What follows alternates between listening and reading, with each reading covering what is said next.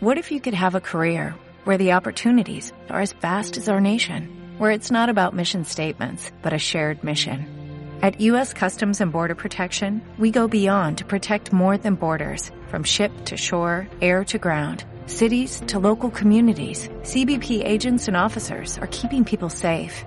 Join U.S. Customs and Border Protection and go beyond for something far greater than yourself. Learn more at cbp.gov/careers. Pásate por nuestro Facebook, 16 novenos. Recuerda, el 16 siempre con número.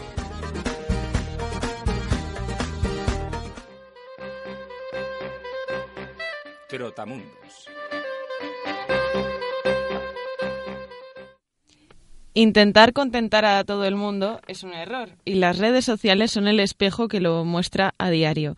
Como ha dicho Laura antes con Twitter también, vivimos en la dictadura de lo políticamente correcto, donde no tienen cabida ni el humor negro, ni la libertad de expresión, ni las fotos de pezones. Y sí, desgraciadamente la censura es un problema endémico que nos va a acompañar siempre pero mientras nos preocupamos de denunciar un tuit u otro porque se han metido con un político, hay otros países en los que ni siquiera tienen acceso a estas plataformas. Incluso en un país como España no nos damos cuenta del grado de censura que se está aplicando en estos momentos, ya no solo a nivel ofensivo para un particular, sino a nivel de intereses empresariales. Aunque hoy iba a hablar de la censura de 35 años que ha vivido Arabia Saudí con el cine, me gustaría que nos miráramos el ombligo antes.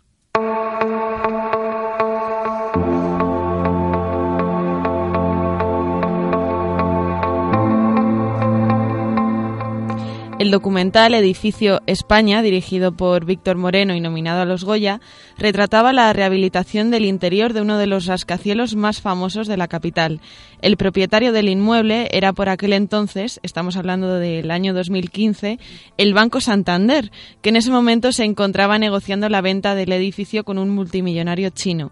Por esta razón, llamémoslo intereses comerciales, se obligó a la productora a retrasar el estreno del documental un año y tres meses. A día de hoy se sabe que la empresa no tenía intención de que el documental saliera a la luz, ya que gracias a él se ha logrado rescatar un edificio que se había quedado anclado en la memoria del país y era un símbolo emblemático de una época con un valor arquitectónico incalculable. El cine ha servido como medio para evitar que se demoliera la fachada principal del inmueble. Dicho esto, démonos una vueltecita por el mundo para hablar sobre la censura en otros lugares. Nacho mencionó en un género bizarro películas que habían sido vetadas en diferentes países, pero mucho, pero por mucho que nos cueste creer, hay lugares en los que exhibir una película es considerado un delito. Hasta hace bien poco, exactamente a comienzos de este año, en Arabia Saudí, como he dicho antes, resultaba imposible poner un pie en un cine. Fue gracias al estreno de Emoji la película, pero que se, sí, se suprimió esta prohibición. Para la ocasión todavía no había cines operativos, así que se improvisó un espacio de dimensiones similares con alfombra roja y palomitas. Abby me ha enviado un mensaje. ¿Qué hago? Pasa. ¿Qué? Mándale un emoji. Ah, eso es algo guay. Bienvenido al mundo secreto que hay dentro de tu móvil. Donde los emojis vivimos y trabajamos. Aquí cada uno cumple una función y tenemos que estar siempre a tope. ¡Mensaje entrante! Vamos con va. Ah, ¿Quién yo? ¡Le está dando algo! ¡Se ha equivocado de cara! ¿Qué es esto?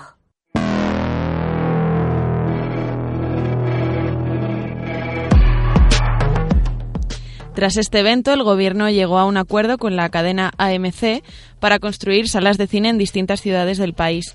En este caso, la primera película que se ha proyectado es la taquillera Black Panther. Fue a principios de los 80 cuando en Arabia Saudí se adoptó la prohibición total del cine, a raíz de una normativa religiosa que se promulgó en 1979.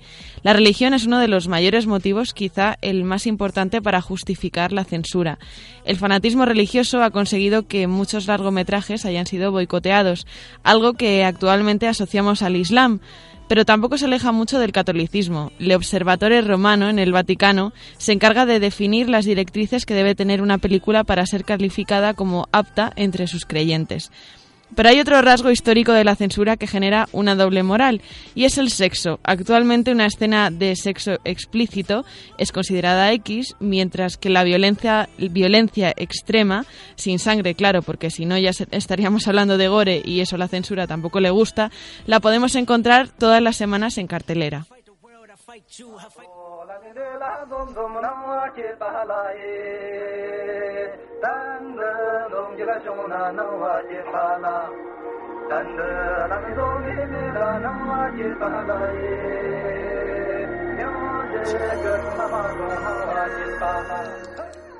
El poder de un gobierno autoritario también influye de manera decisiva en el tipo de cine que se consume en China, por ejemplo, la industria tiene un número limitado de distribución de películas americanas al año, solo 34.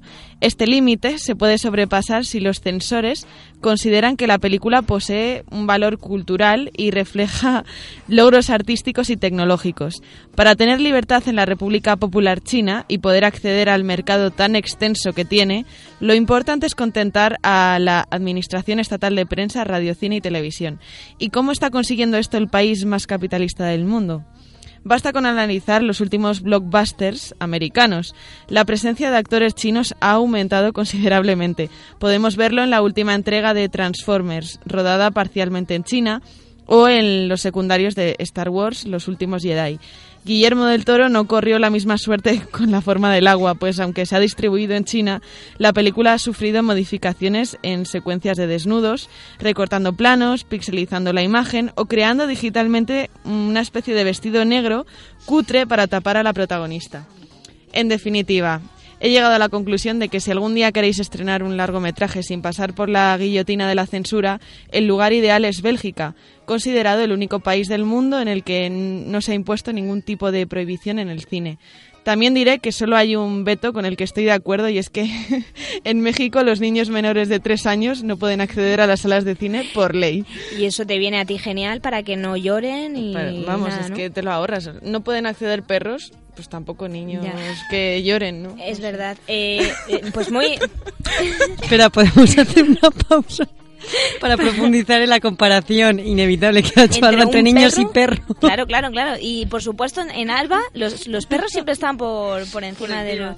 Yo en las películas también tengo que reconocerlo. O sea, ya lo he dicho en más de una ocasión en este programa. Si muere el niño no me da tanto pena como si muere el perro en la película. Y este fin de que hemos ido a ver la isla de los perros, pues Exacto. Estamos ahí con la vena maternalista, animalista. Eh, exacto. Eh, pues muy interesante tu, tu trotamundo, Salva. A pesar de, de, que decías que era un caos, a mí me ha encantado, me ha gustado mucho. Me alegro, me alegro. Y yo iba a decir algo y se me ha olvidado. Algo de Bélgica Ah, ah y, bueno, y también iba a decir que en México, si no dejan entrar a los niños menores, lo de la sesión teta esta que se está poniendo de moda, ¿sabéis lo que es la, sesión? Pues eh, se está poniendo de moda ahora en España, aunque lo hacían también en otros países, que es eh, hacer una sesión del cine para que las madres puedan ir con, con los bebés recién nacidos en los que ponen el volumen de la película, mira la cara de Claudia, eh, el volumen de la película más bajo, que a mí me, me fascina, que hay cines como el Artistic Metropole en concreto, que el otro día vi que ponían sesión teta y ponían eh, Loving Pablo. Ah, pues de puta madre. Es decir, le pones una película de contrabando eh, con... Claro, pero bajita. Con tiros, exacto, con con tiros, con tal, con gente muy chunga, con gángster tal, y vas con tu hijo menor de tres años. Pues muy bien, eh, sesión Z, ¿qué os parece? Pero sí, bajita, efectivamente. No tengo comentarios al respecto. Así que pues, pues muy bien, eh, pues eso, continuamos. Eh, Claudia creo que no fue a una sesión teta para ver la película de la cata, ¿no? no sabía. ah, no, no, no, en la película de la sesión teta no era, no sé, me parece ridículo. Me parece que se nos está yendo la olla, ¿sabes? Esto es un ejemplo más. Exacto, pues vamos ya a la cata del cine con Telma. En Sherwin Williams somos tu compa, tu pana, tu socio, pero sobre todo somos tu aliado, con más de 6.000 representantes para atenderte en tu idioma y beneficios para contratistas que encontrarás en aliadopro.com. En Sherwin Williams somos el aliado del PRO.